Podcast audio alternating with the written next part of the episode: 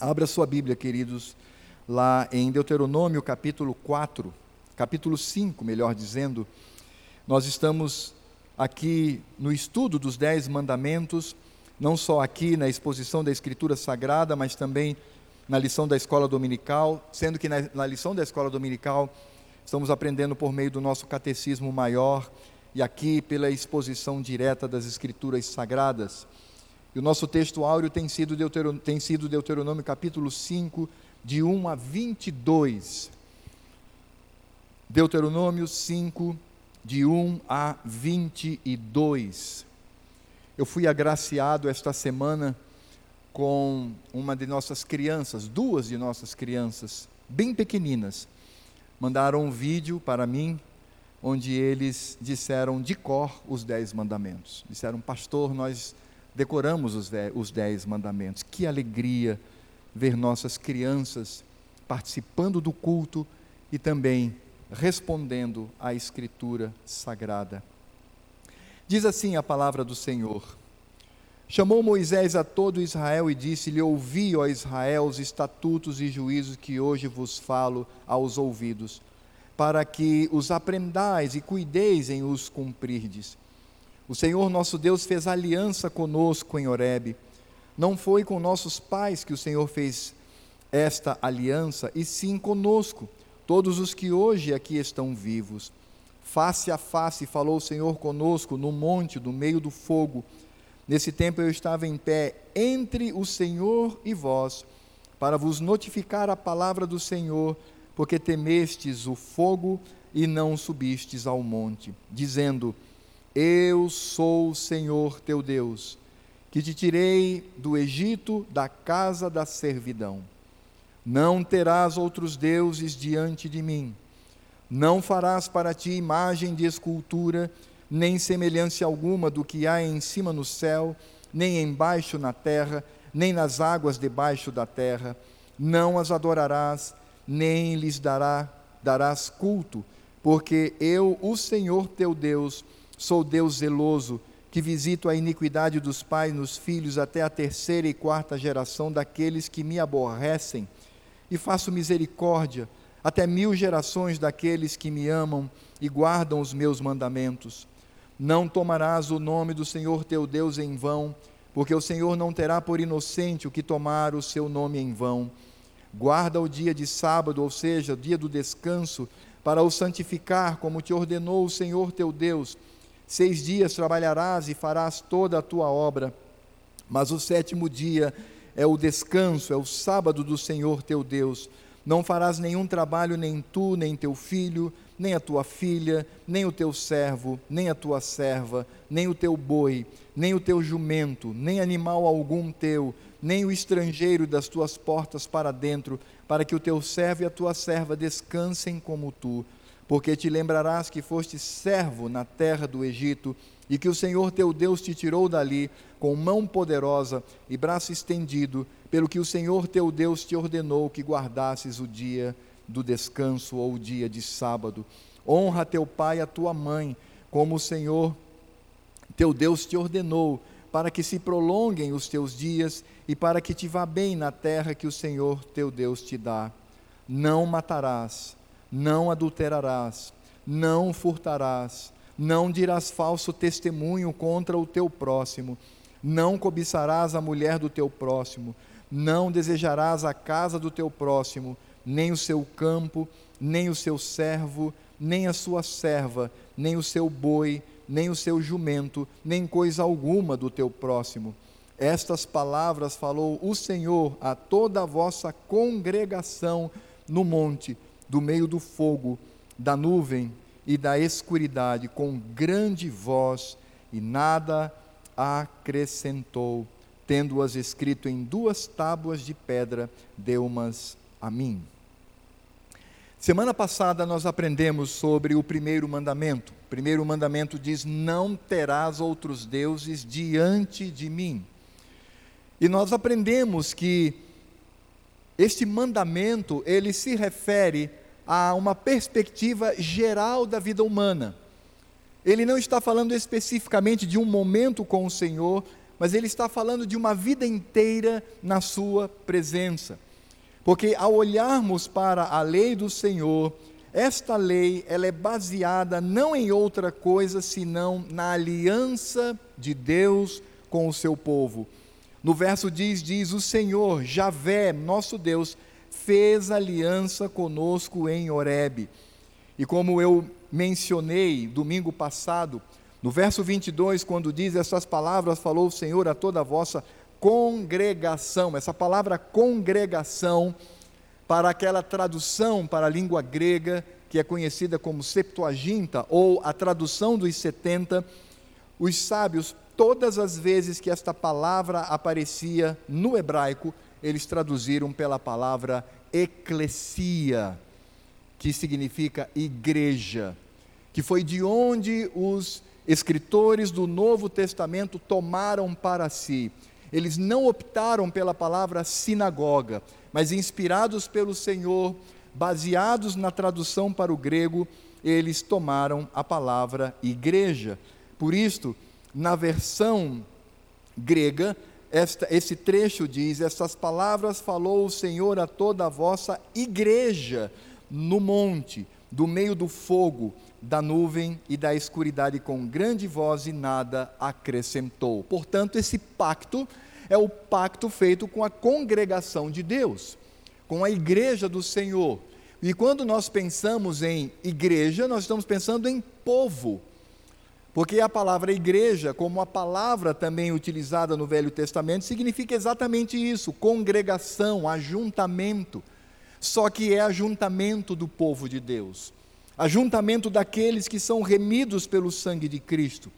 Aqueles homens e mulheres no passado, nossos pais, quando estiveram ali no Monte Sinai, eles estiveram diante do Senhor cheios de temor, porque foram cobertos pelo sangue de Cristo.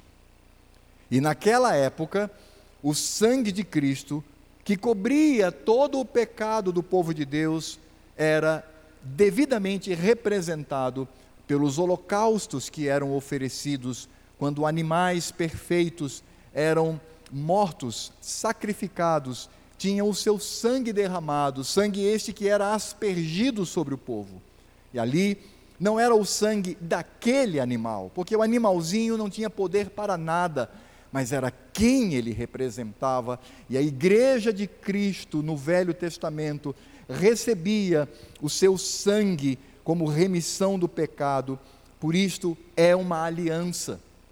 E é a mesma aliança que Deus trava conosco. É a mesma aliança que perdura, porque a aliança do Senhor é eterna. Por isto, ao olharmos para os dez mandamentos, o que nós temos aqui é uma sintetização daquilo que o pacto exige de cada um de nós.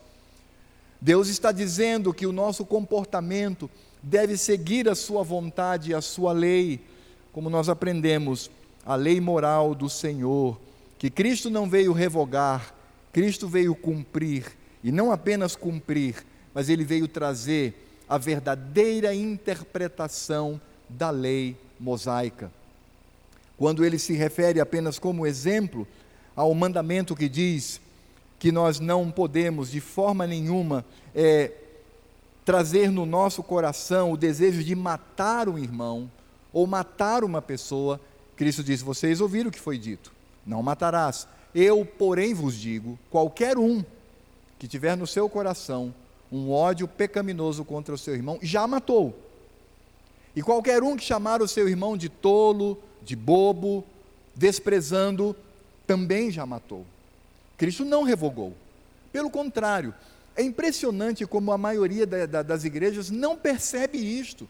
Cristo não revogou, ele aprofundou. Quando ele diz, ouviste que foi dito, não adulterarás, eu, porém, vos digo, se você olhar, olhar não precisa ir às vias de fato. Se você olhar para uma mulher do próximo com olhos impuros, você já adulterou. Isso é revogar? Isso é revogar a lei? Não. Cristo está mostrando a profundidade do que significa esta lei para nós. A lei que foi revogada em Cristo foi a lei cerimonial, esta sim. Inclusive com as suas cerimônias sabáticas, porque o sábado o dia do descanso está tanto na lei moral quanto na lei cerimonial. Então, todos os ritos sabáticos da lei cerimonial, estes foram abolidos. Nós não temos mais nenhuma obrigação com eles, assim como a lei civil também, porque nós somos gentios. Nesse sentido, significa dizer que a lei trazida pelo Senhor civil para Israel não se aplica mais a nós, porque cumpre-se naquele que é a finalidade de toda a lei, Cristo Jesus. Mas a lei moral, Cristo disse: Eu não vim revogar, eu vim cumprir. E vim trazer a vocês o real significado desta lei. Por isso que nós temos aqui é uma ampliação daquele trecho que diz: Amarás ao Senhor teu Deus, que está inclusive em Deuteronômio. Ouve, ó Israel, o Senhor é o vosso Deus. Amarás ao Senhor teu Deus de todo o teu coração, de toda a tua alma, de toda a tua força, de todo o teu entendimento.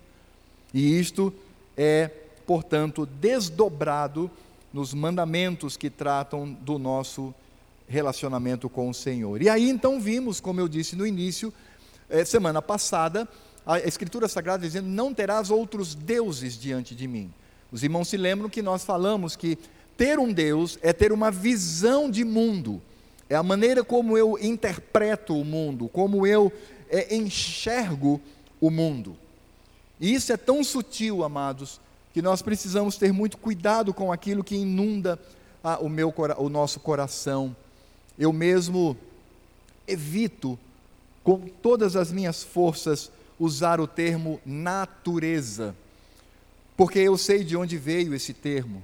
Esse termo natureza veio da impiedade, veio do ateísmo, veio de intelectuais que diziam que o que existe ao nosso redor veio do acaso, é natural, é natureza. Não, não é natureza é criação. Quando olhamos para o nosso redor, nós enxergamos a criação de Deus.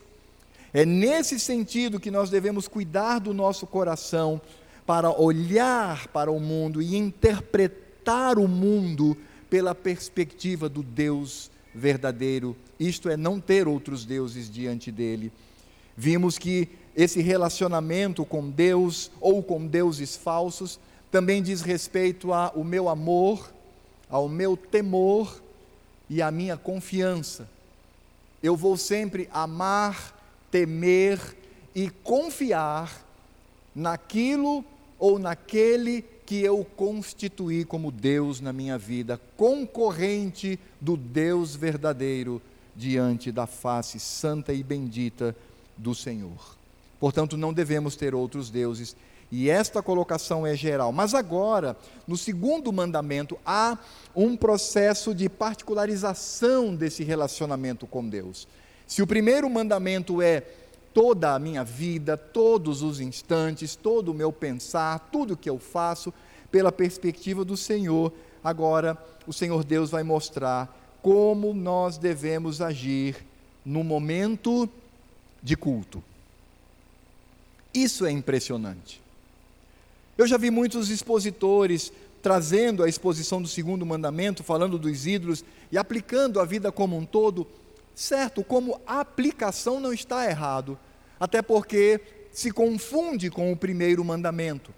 Mas a estrutura que nós encontramos aqui é claríssimo. Quando o Senhor Deus ele vai particularizando, ele fala primeiro da sua pessoa, não terás outros deuses diante de mim, depois do seu culto, não adorarás imagens e ídolos falsos, depois o seu nome, não dirás o nome do teu Deus em vão, e depois o seu dia, quando devemos lembrar do dia de descanso que ele instituiu. Deus, portanto, vai trazendo essa particularização, e hoje nós vamos falar sobre o culto, o culto que devemos realizar ao nosso Deus. Por isso ele diz: Não farás para ti imagem de escultura, nem semelhança alguma do que há em cima no céu, nem embaixo na terra, nem nas águas debaixo da terra. Não as adorarás, veja o ambiente de culto, nem lhe darás culto, porque eu, o Senhor teu Deus, sou Deus zeloso, que visito a iniquidade dos pais nos filhos até a terceira e quarta geração daqueles que me aborrecem. O termo aqui, na verdade, é daqueles que me odeiam e faço misericórdia até mil gerações daqueles que me amam e guardam os meus mandamentos. A palavra que foi traduzida aqui, amados, imagem de escultura, ela vai traduzir dois termos no hebraico. O hebraico traz aqui duas palavras. Literalmente, o que nós vamos encontrar aqui é uma palavra que se desdobra em dois termos. Então, Moisés, na verdade, revela a lei do Senhor dizendo assim: Não farás para ti ídolos, nem imagem do que há acima dos céus, embaixo na terra. Ou seja, o que nós temos aqui é a palavra ídolo, e a palavra ídolo é quando você pega um objeto e você transforma aquele objeto numa forma e depois você vai adorar. A Escritura Sagrada, inclusive, que é, possui muitas ironias, vai dizer o seguinte: o, o camarada vai, pega a lenha, faz a fogueira, é, utiliza, constrói a casa, e de um pedaço ele faz uma, uma, uma figura e aí ele adora. É nesse sentido, você não pode fazer uma imagem física para adorar. Mas a palavra imagem, porque veja aqui na tradução diz assim: não farás para ti imagem de escultura. Foi a tentativa de traduzir as duas palavras. Escultura aqui é o próprio ídolo, mas imagem é uma palavra muito genérica. É impressionante isto. Por isto, quando encontramos a imagem daquilo que está acima dos céus, nem embaixo na terra, nem em lugar algum, é um termo que se refere a tudo na vida que pode se tornar um ídolo no meu coração.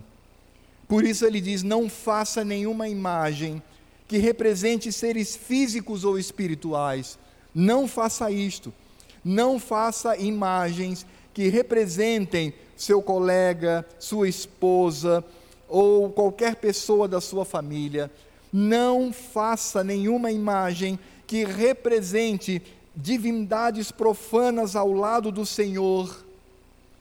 Vocês se lembram que semana passada nós vimos que o povo de Deus possuía povos pagãos ao norte, ao sul, leste e oeste, e que eles adoravam a deuses como Dagon, Quemos, como Astarte, e eles inclusive diziam que Astarte poderia ser esposa de Javé, a palavra de Deus está dizendo: não faça isto.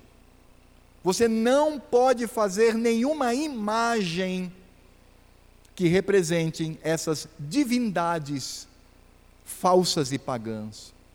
Mas há algo, irmãos, interessante, que no contexto do próprio livro de Deuteronômio, aliás, no capítulo 4, que antecede esta fala do Senhor no capítulo 5, diz que nós não podemos fazer nenhuma imagem que represente seres físicos e espirituais, divindades, pessoas ao nosso redor, agrupar o Senhor Deus com outros deuses falsos, mas também não podemos fazer imagens que representem o próprio Deus.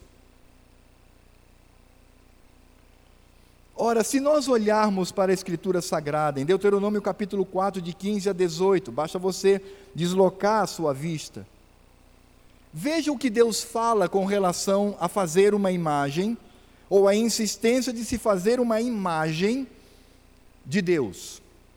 Ele diz assim: Guardai, pois, cuidadosamente a vossa alma, pois aparência nenhuma vistes no dia em que o Senhor vosso Deus vos falou em Horebe no meio do fogo, para que não vos corrompais e vos façais alguma imagem esculpida na forma de ídolo, semelhança de homem ou de mulher, semelhança de algum animal que há na terra, semelhança de algum volátil que voa pelos céus, semelhança de algum animal que rasteja sobre a terra, semelhança de algum peixe que há nas águas debaixo da terra. Diz: Vocês não viram ao Senhor, para que não corrompam seu coração e façam no coração ou em forma de ídolo uma imagem que venha representar o Senhor Deus.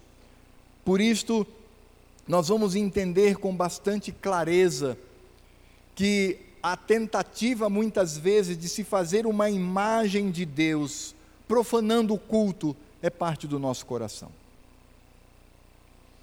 Nós temos um episódio tão triste, amados, que está lá em Êxodo, capítulo 32, versos de 1 a 5, quando temos a narrativa da revolta do povo de Deus contra o próprio Deus. Mas vejam a maneira como eles se revoltam. Diz assim a palavra do Senhor, Êxodo 32, de 1 a 5: Mas vendo o povo que Moisés tardava em descer do monte, acercou-se de Arão e lhe disse: Levanta-te e faze-nos deuses essa tradução aqui, eu já falei para os irmãos sobre isto, essa tradução aqui, ela não está adequada. Isso às vezes acontece. Novas versões, elas já corrigiram isto. A palavra aqui não deve ser traduzida por deuses, embora no original hebraico esteja no plural. Mas como eu disse, a língua hebraica, ela utiliza, como o português também faz isto, usa o plural também majestático quando você utiliza o plural para enaltecer uma pessoa. Por exemplo, quando as pessoas se dirigiam ao rei, não diziam tu que estás no trono, mas eles diziam vós que estáis no trono. É plural, é um plural majestático. Porque se nós traduzirmos dessa forma aqui, nós teremos que também traduzir lá em Gênesis, quando diz: No princípio criou Deus os céus e a terra. A, a, palavra no hebraico para traduzida por Deus é a mesma que está aqui. Então a tradução ficaria: no princípio criaram os deuses, e não faz nenhum sentido. Como eu disse, algumas traduções elas já fizeram uma revisão disto. Portanto, aqui eles estão se referindo a Deus. Dito isto, leiamos novamente. Mas vendo o povo que Moisés tardava em descer do monte, acercou-se de Arão e lhe disse: Levanta-te e faze-nos a Deus que vai diante de nós. Pois quanto a esse Moisés, o homem que nos tirou do Egito, não sabemos o que lhe terá sucedido. Disse-lhes Arão: Tirai as argolas de ouro das orelhas de vossas mulheres, vossos filhos e vossas filhas, e trazei-mas. Então todo o povo tirou das orelhas as argolas e as trouxe a Arão. Este, recebendo-as das suas mãos, trabalhou o ouro com buril e fez dele um bezerro fundido. Então disseram: É este, ó Israel, teu Deus, que te tirou da terra do Egito. Arão, vendo isto, edificou um altar diante dele, ou seja, do ídolo, e apregoando disse: Amanhã será festa a quem? Ao deus Apis? Será festa a um deus egípcio? Será festa a um deus pagão? Não, ele diz assim, por isso a palavra não pode ser traduzida por deuses, mas sim Deus, ele diz: amanhã será festa a Javé. Esta foi a corrupção do coração daquele povo. Quando eles, de fato, trouxeram uma imagem de Deus Ora, por isso o Senhor Deus foi cuidadoso em dizer: vocês não farão imagem de nada, nem de animal, nem de, de peixe, aves que voam, homem ou mulher, de nada vocês farão uma imagem de mim. E isso é muito simples.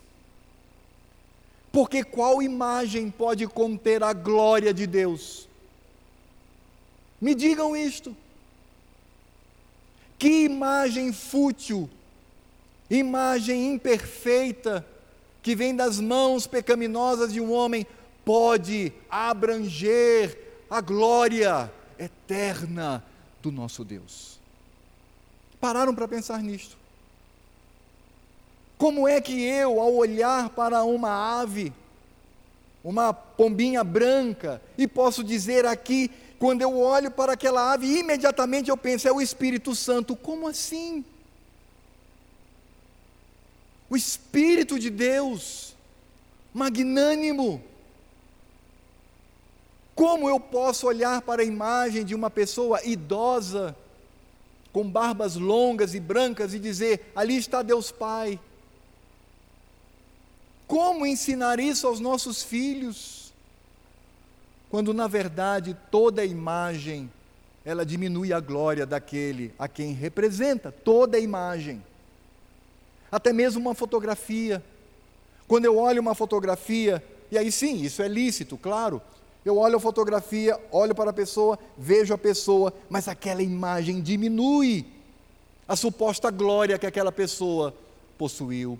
Quando nós olhamos a imagens de pessoas ilustres ao longo da história humana, está lá a imagem dele, mas aquela imagem não é capaz de refletir os feitos daquela pessoa na história, quanto mais Deus. E é claro que aí nós vamos perceber que a palavra do Senhor relata narrativas de pessoas que fizeram imagens e que levaram o povo à ruína.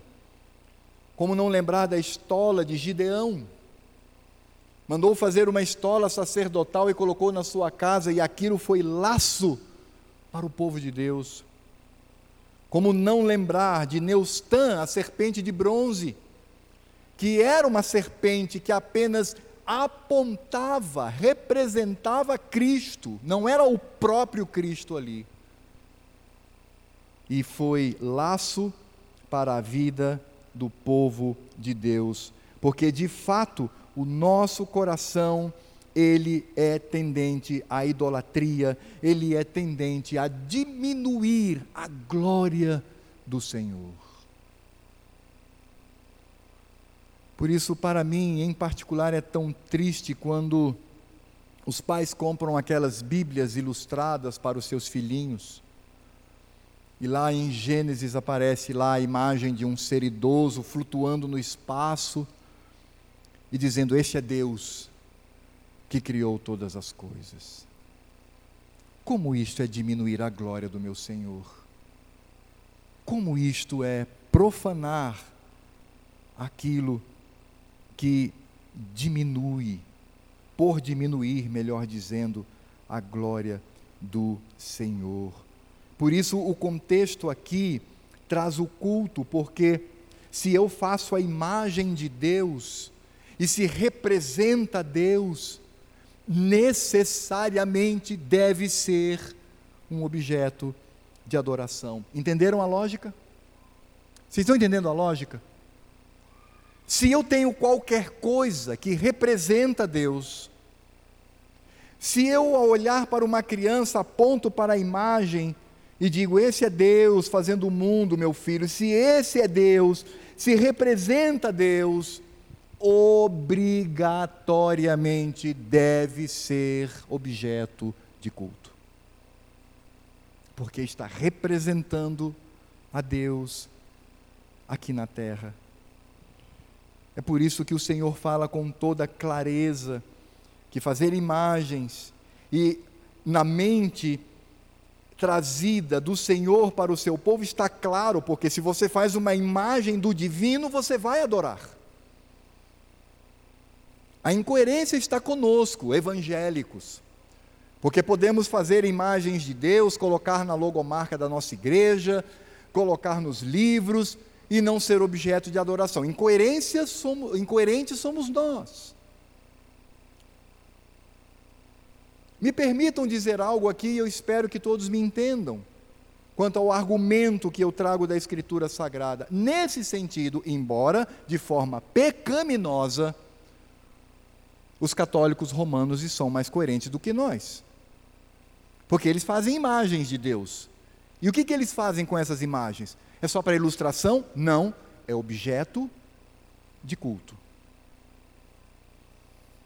Por isso está muito ligado fazer a imagem do divino e trazê-las para o ambiente de culto.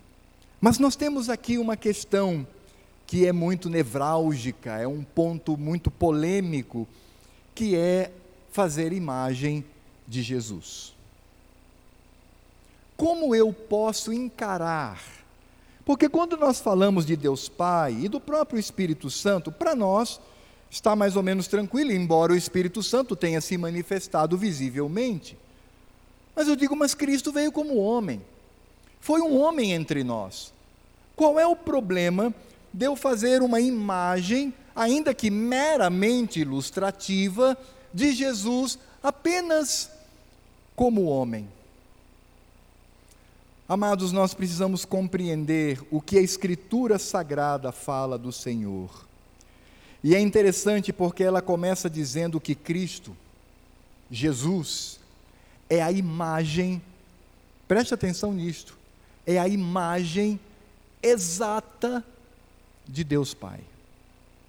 Por isso, Paulo nos diz lá em 2 Coríntios 4, de 3 a 4: Mas se o nosso evangelho ainda está encoberto, é para os que se perdem que está encoberto, dos quais o Deus desse século cegou o entendimento dos incrédulos, para lhes que não resplandeça a luz do Evangelho e a glória de Cristo, vírgula, o qual é a imagem de Deus.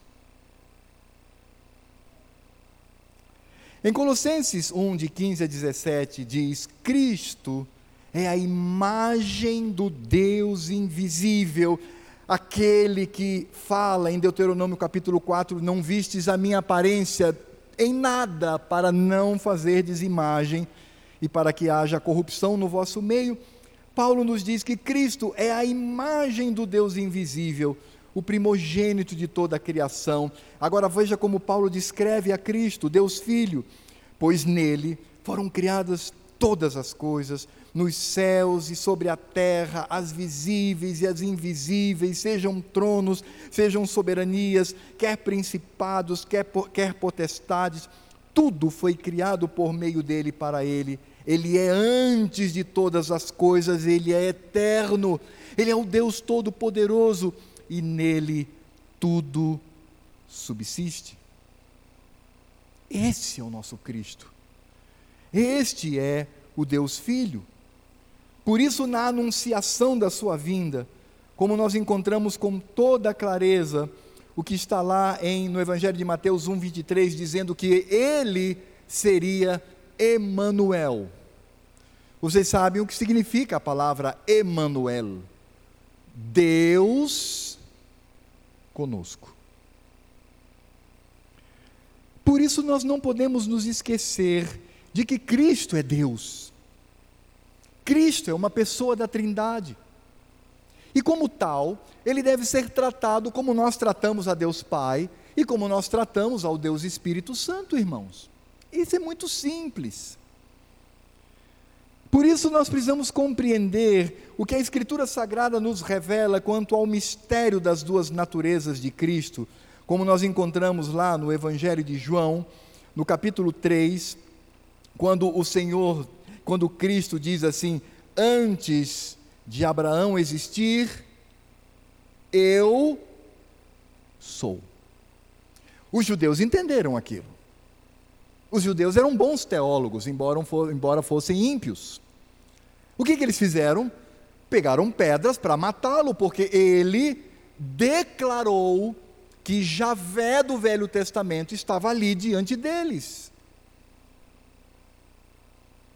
E de fato, isto é algo que fortalece aquilo que o Senhor, Ele é. Por isso, o autor de Hebreus nos diz: Ele, Cristo, é o resplendor da glória e a expressão exata do seu ser, sustentando todas as coisas pela palavra do seu poder, depois de ter feito a purificação dos pecados, assentou-se à direita da majestade nas alturas. Paulo, em Colossenses capítulo 2, verso 9, diz: Portanto, em Cristo habita corporalmente toda a plenitude da divindade.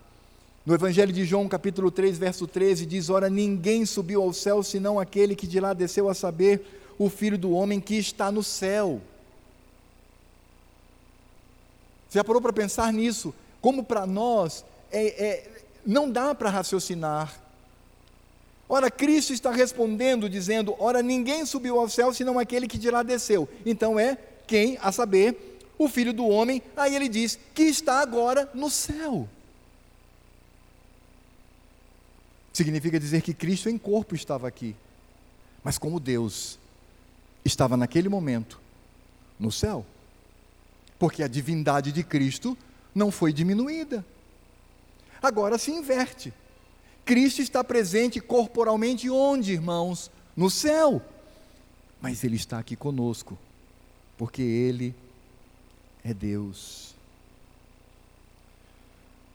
Por isso, quando nós olhamos para o Evangelho de João, capítulo 12, versos de 39 a 41, quando diz: Por isso não podiam crer, crer em Cristo, porque Isaías disse ainda: Cegou-lhe os olhos e endureceu-se-lhes o coração, para que não vejam com os olhos, nem entendam com o coração, e se convertam e sejam por mim curados.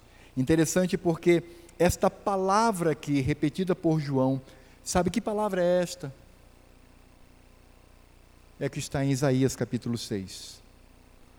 Quando Isaías vê o Senhor assentado num alto e sublime trono.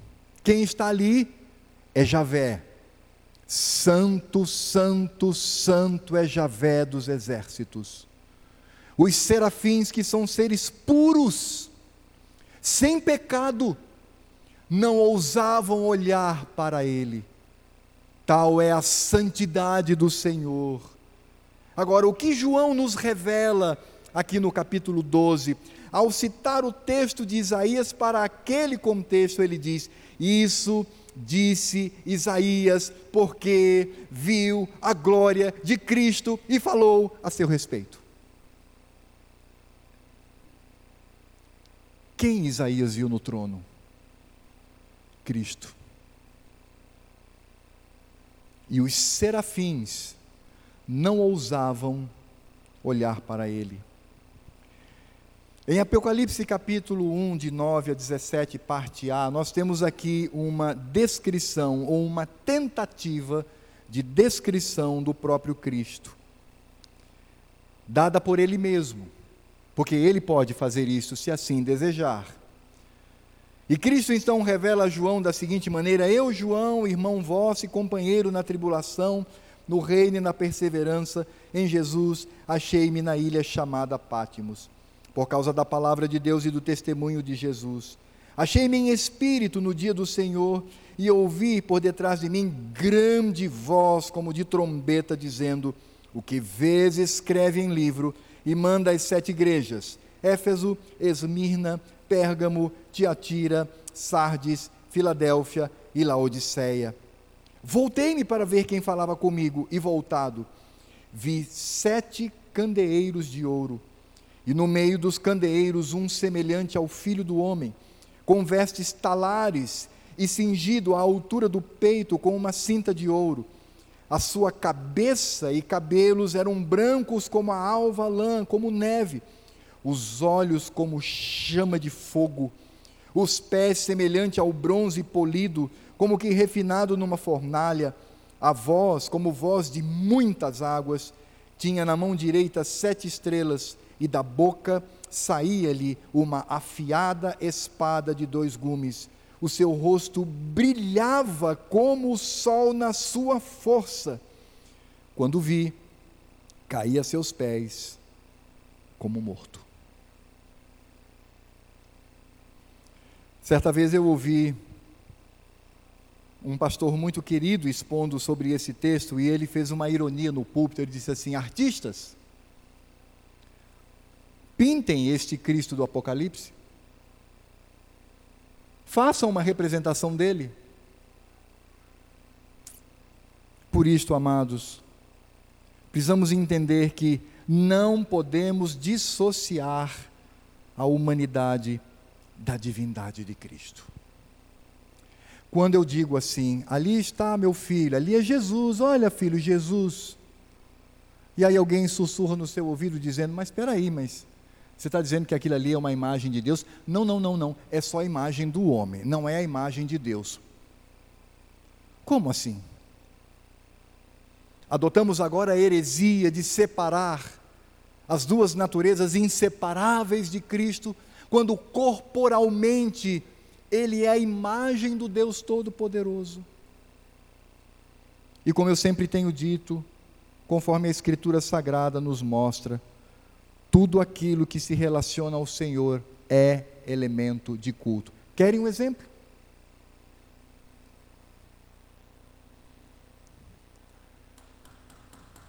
Aqui. O pão e o vinho representam a Cristo. é elemento de culto. O único ponto em que o Senhor permitiu que usássemos elementos físicos para representá-lo deve ser em momento de culto. Por isto, quando faço uma imagem de Jesus, eu cometo duas afrontas contra ele. A primeira é que eu banalizo. Não é, isso não é, não, jamais vou usar isso no culto. Já pensou? Pastor Alfredo vem pregar e bota uma imagenzinha aqui e fala: Isso aqui é Jesus, está presente conosco. Não, não pode. Então você diminui, porque você está falando que é Jesus, mas que aquilo que representa Jesus não deve estar presente no culto. E nós também diminuímos a sua glória, porque Ele é o Deus Todo-Poderoso. Por isto, o Senhor Deus fala que nós não podemos fazer nenhuma imagem daquilo que representa divindades falsas ou até mesmo ao Senhor, porque Ele é Deus. Por isto, quando nós olhamos para o que a Escritura Sagrada nos fala, isso ultrapassa muitas vezes aquilo que pensamos. Porque, primeiro, qualquer imagem do divino é objeto de culto. Por isto, pela lógica inequívoca, qualquer imagem do Deus triuno deve ser objeto de culto. Por isso o Senhor diz: Não farás para ti imagem de escultura, nem semelhança alguma do que há em cima no céu, nem debaixo na terra, nem nas águas debaixo da terra. Não as adorarás, nem lhe darás culto, porque esta ou este é o caminho dos elementos sagrados que são objeto de culto. Os irmãos se lembram da arca da aliança no Velho Testamento? Era uma caixa, mas era objeto de culto, porque apontava para Cristo. Usar na procissão pecaminosa de Davi, estendeu a mão para segurá-la, morreu. Os judeus, quando a arca foi trazida pelos filisteus, abriram a tampa e olharam para ver o que havia dentro, e todos morreram, porque ali sim, na velha dispensação, representava a Cristo. Por isso eu preciso pensar sobre isto e dizer ao meu coração o que significa uma imagem de um homem cabeludo e barbudo. E quando eu aponto para ele e digo para as crianças ou aos incautos: Este é Jesus. Por isso, meus amados, o que de fato o Senhor está a nos ensinar aqui é que nós não podemos trocá-lo por ídolos, ainda que esses ídolos tentem de alguma forma representá-los. Nós não podemos fazer isto, porque o culto possui a finalidade da glória de Deus, o Deus que não pode ser representado, o Deus que não pode ser copiado. O Deus que não pode, por meio da nossa mente pecaminosa, ser reconstruído, seja no coração, seja visivelmente, seja como uma estátua ou um objeto físico, seja como uma imagem dentro do meu coração. Mas é interessante pensar que quando nós falamos do culto, nós sim podemos dizer que Existem cultos com aparência de verdadeiro que adoram a deuses falsos, sem dúvida nenhuma. Mas o contrário também é, é verdadeiro. Nós temos muitas vezes um Deus verdadeiro, mas o culto que se oferece a Ele é falso. E como o Senhor Deus, Ele deixa na Sua palavra com clareza a forma como nós devemos adorá-lo. E por vezes o nosso culto pode se tornar falso, porque eu coloco imagens, ídolos no lugar do Senhor. Algumas pessoas colocam a música como um fim em si mesmo. Colocam a música como ponto áureo porque ela mexe comigo, mas não é isto. A música é um instrumento para a glória de Deus. Outros colocam a pregação como um fim em si mesmo. Quem vai pregar é o pastor Astro, Astrogildo, Astrobaldo, sei lá. Ah, então eu vou. Mas quem vai pregar? Não, é o pastor José. Ah, esse eu não vou, não, porque.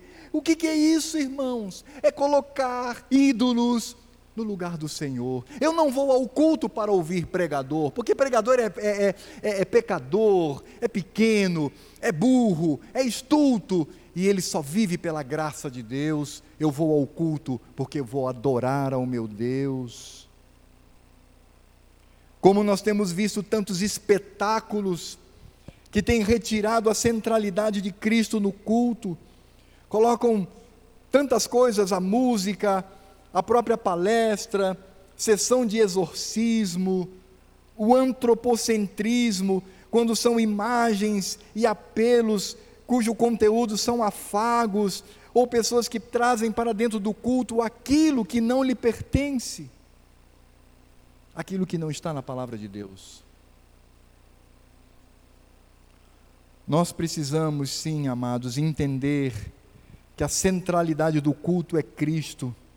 Porque Pedro, na sua primeira carta, no capítulo 4, na segunda parte do verso 11, diz: preste atenção no que Pedro diz, um dos textos que mais calam o meu coração é este: em todas as coisas, seja Deus glorificado por meio de Jesus Cristo, a quem pertence a glória e o domínio pelos séculos dos séculos. Amém como eu glorifico ao meu Deus. E é importante ressaltar que o contexto deste versículo é o culto, porque Pedro está falando dos pregadores, da, da, da pregação da palavra, do, da, da, mutualidade que existe na reunião solene. Por isso ele disse: Seja Deus glorificado por meio de Jesus Cristo, a quem pertence a glória e o domínio pelos séculos dos séculos.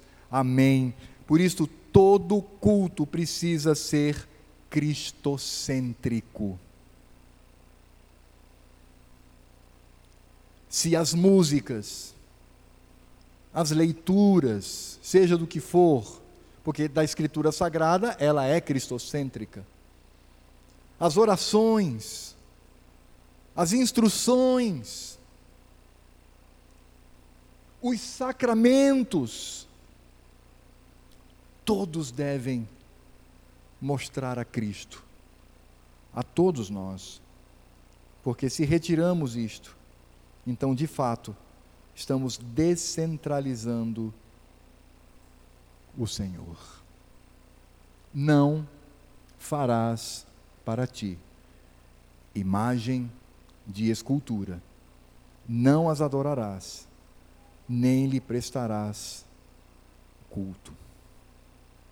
E é interessante, amados, concluindo aqui o texto, que o Senhor revela o seu zelo pelo culto, quando ele traz aqui os elementos que reforçam a sua ordem para o seu povo. Veja só como ele diz: Não farás para ti imagem de escultura, nem semelhança alguma do que há em cima no céu, nem embaixo na terra, nem nas águas debaixo da terra não as adorarás, nem lhes darás culto, porque eu, o Senhor teu Deus, sou. Aí ele diz: sou Deus zeloso, que visito a iniquidade dos pais nos filhos até a terceira e quarta geração daqueles que me aborrecem, e faço misericórdia até mil gerações daqueles que me amam e guardam os meus mandamentos. Quando o Senhor Deus ele fala acerca do culto, ele diz que nós devemos lembrar sempre. E esta lembrança ela vai trazer ao nosso coração o santo temor diante do Senhor. Porque eu preciso cultuar ao Senhor com temor de Deus no coração ter discernimento do que faço, Paulo, mesmo escrevendo à igreja de Corinto, na sua primeira carta, no capítulo 11, ele diz: Vocês participam da ceia, vocês participam do sacramento da Páscoa sem discernir o corpo e o sangue de Cristo. Por isso, veja o que Paulo diz: vocês estão trazendo o juízo de Deus sobre si. Porque o nosso Deus é um Deus zeloso. E Cristo demonstrou o seu zelo. Vocês se lembram quando o Senhor chegou no templo e no pátio dos gentios e das mulheres, como eles desprezavam e desrespeitavam estrangeiros e mulheres, para os judeus não valiam nada, transformaram aquele lugar num mercado para vender bugigangas sagradas. Cristo, com zelo no seu coração, tomou de um chicote. Ele não chegou lá batendo nas costas, dizendo: Oh, meu amado, não faça assim, não está certo. Ou então ele não subiu num, em algum lugar mais alto, dizendo: Olha, todos vocês estão errados, não façam assim. A Escritura Sagrada diz que o coração de Cristo se encheu de indignação. Ele tomou um azorrague, chicote de três pontas, utilizado pelos romanos, para esfolar a pele das pessoas, porque são tiras de couro que têm no seu entrelaçamento ferro, osso e pedaço de madeira. Cristo tomou este azorrague e deu chibatadas, dizendo: Vocês transformaram a casa de meu pai num covil de ladrões. Esta santa indignação de Cristo representa o que Deus diz aqui com toda clareza porque eu, o Senhor teu Deus, sou Deus zeloso. Por isso, tenha muito cuidado quando você se reunir para me cultuar. Para que de fato façamos aquilo que agrada ao Senhor. Por isso, como Deus zeloso, Ele é vingador contra aqueles que profanam o seu culto ele diz que visito a iniquidade dos pais nos filhos até a terceira e quarta geração daqueles que me aborrecem, daqueles que me odeiam. O Senhor usa uma palavra tão forte aqui para mostrar que quando nós profanamos o seu culto, nas atitudes demonstramos ódio e desprezo por ele. Isso é muito sério, irmãos. E Deus é zeloso com o seu nome. Por isso ele visita até a quarta geração da iniquidade, porque Deus é justo. Mas nós também temos que ter temor no coração, porque o Senhor, Ele também é benevolente. Interessante que quando ele se apresenta como vingador, que visita a iniquidade dos, dos, dos pais nos filhos até a quarta geração, Lembramos-nos de Cristo como o juiz sobre todos, quando ele mesmo dirá aos religiosos, aos que frequentaram a igreja evangélica, aos que assumiram posto, posto de pastor, de líder, de oficial, ele vai dizer: Apartai-vos de mim, malditos, para o fogo eterno. Senhor, todo domingo eu pregava em teu nome, todo domingo eu exercia ministério, todo mundo. Nunca vos conheci o Deus que é juiz sobre os ímpios, sobre os que odeiam ao Senhor. Mas Ele também é o Deus benevolente sobre nós que o amamos. E veja só a comparação, porque a iniquidade é visitada com o juízo de Deus até a quarta geração, mas a misericórdia de Deus até mil gerações daqueles que me amam e guardam os meus mandamentos. Veja a desproporção da graça de Deus. E essa graça é necessária, porque eu, Alfredo, com 32 anos de ministério pastoral, já cometi tantos erros diante do Senhor no momento de culto. Quantas vezes no passado eu conduzi ovelhas ao erro, Já pedi perdão isso por duas vezes aqui de púlpito a todos.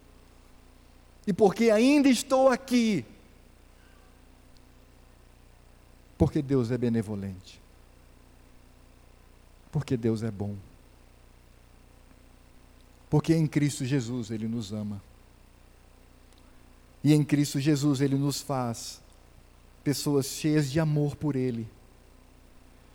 Porque se Cristo é zeloso e manifestou isso no templo, se Cristo é vingador e Ele vai julgar os ímpios que odeiam ao Senhor, Cristo é o redentor. Ele vai dizer: Vinde, benditos de meu Pai. E de fato, estaremos por toda a eternidade com o Senhor, unicamente pela benevolência do Senhor. Por isso, isto deve encher o nosso coração de temor. Além da alegria, além do regozijo, além do desfrute, também de temor. Porque o Senhor é bom a benevolência de Deus diante do meu pecado me leva a amá-lo profundamente, a adorá-lo com toda a sinceridade do meu coração e a temê-lo como um Deus todo-poderoso, santo e justo que olha para mim, pecador.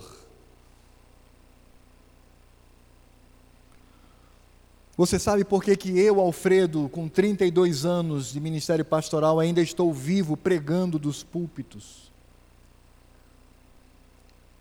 Porque naquele dia em que Cristo morreu na cruz, ele se lembrou de mim e disse: Pai, eu também morro por este, a quem o Senhor amou, e eu também.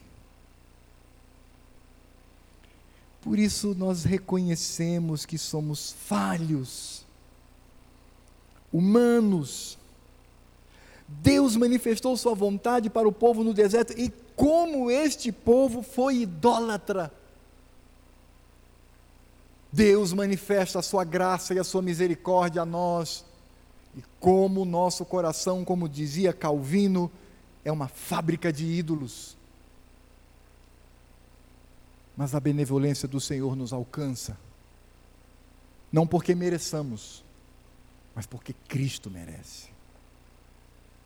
E Ele é quem traz a benevolência do Senhor. Por isto, ainda que de forma imperfeita, pecaminosa por vezes, por causa do nosso pecado, com relação à nossa vida, e por isso, quando nos reunimos para cultuar ao Senhor, tenhamos todo o potencial para cometer erros e equívocos.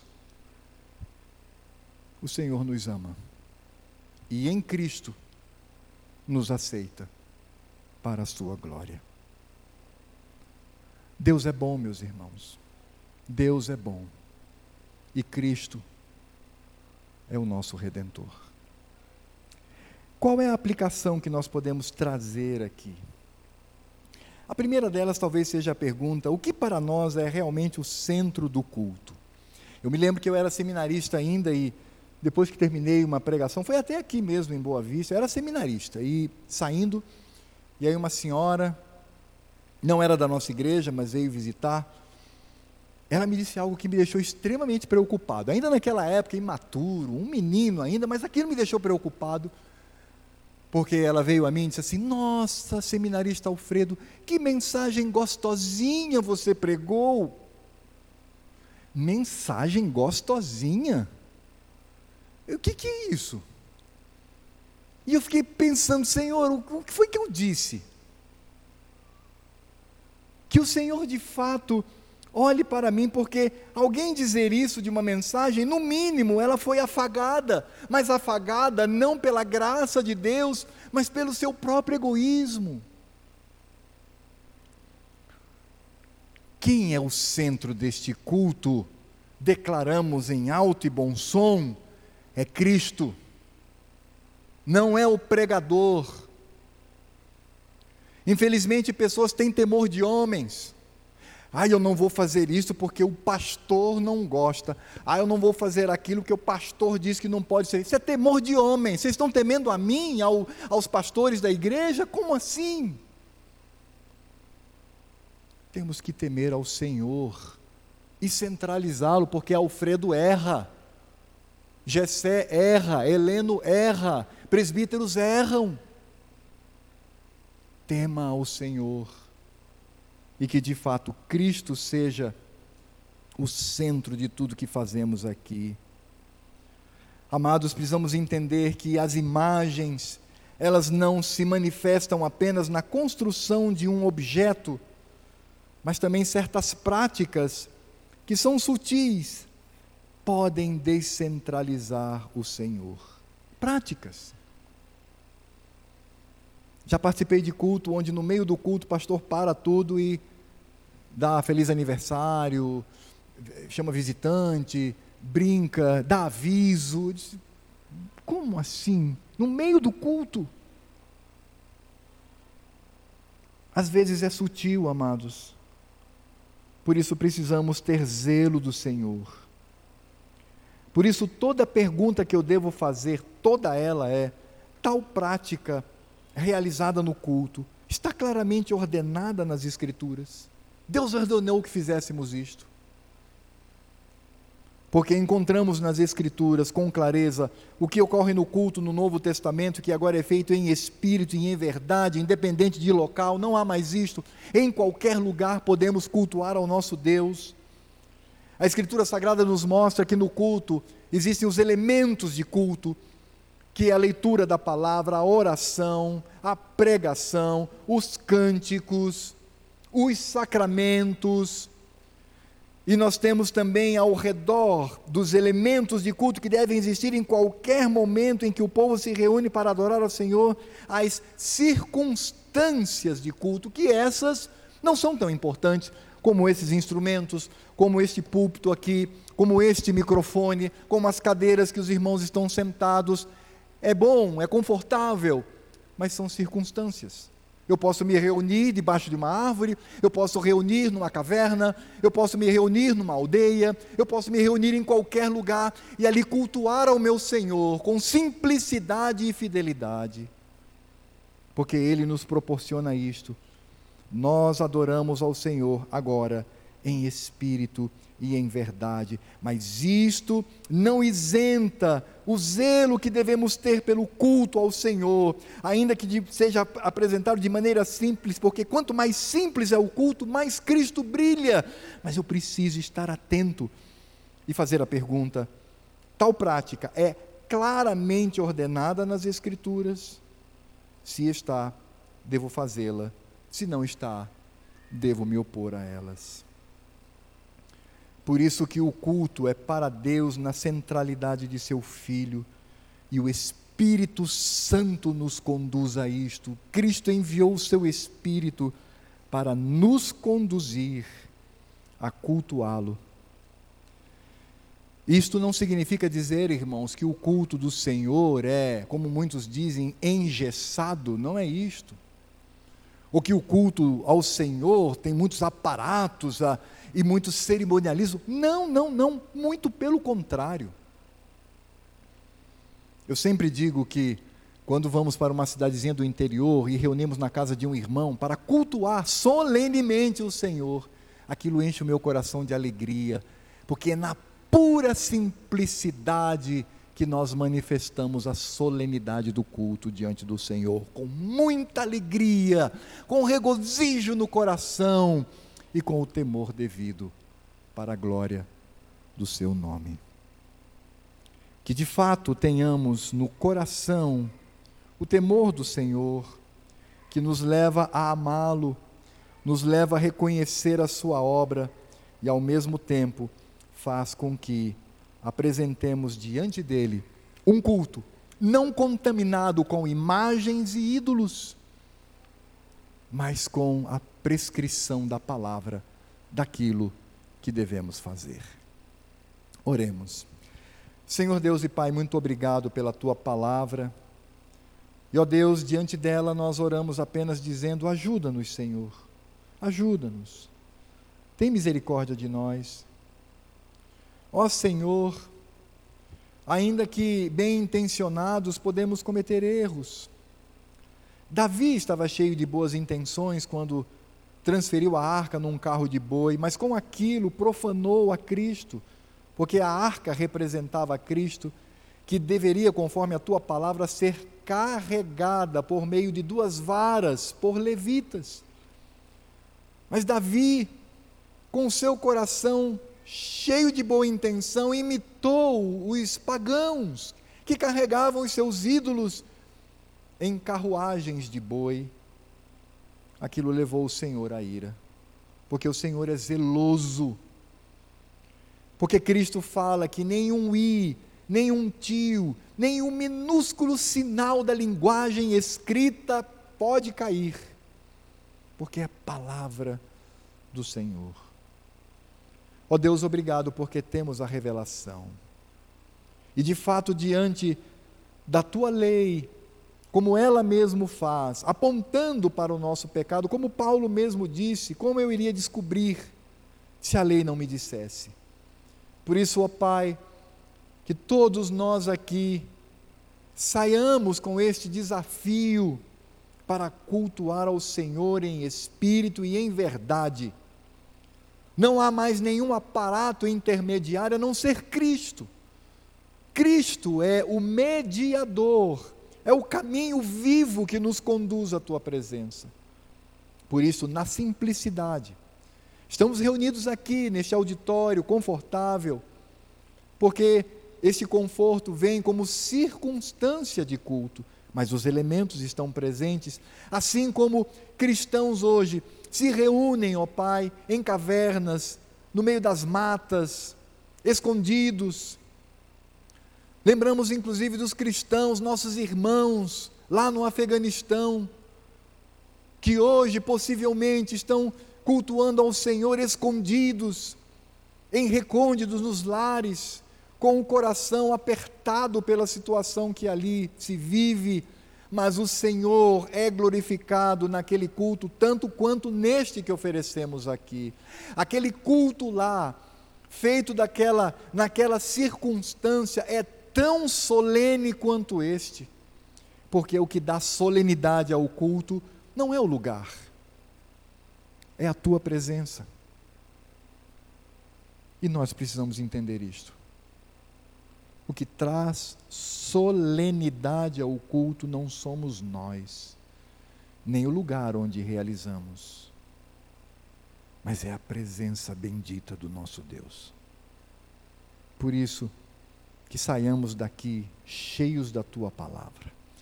E agora que a graça do Senhor Jesus, o amor de Deus Pai, o consolo e toda a obra do Espírito Santo que nos conduziu ao longo deste culto simples que oferecemos ao Senhor, esteja sobre todos nós e sobre todo o povo de Deus que se reúne. Povo de Deus que se reúne não apenas nos países livres, mas povo de Deus que se reúne também nos países onde o evangelho é perseguido de maneira mais feroz, mas que são irmãos fiéis, não por eles mesmos, mas porque Deus está presente. Até que Cristo venha. Por isso nós afirmamos a Ele, ó Pai, ao Teu Filho bendito, ó noivo, ó noivo, vem nos levar. Leva-nos para as bodas do Cordeiro, para que estejamos contigo por toda a eternidade, agora e para todo sempre. Amém.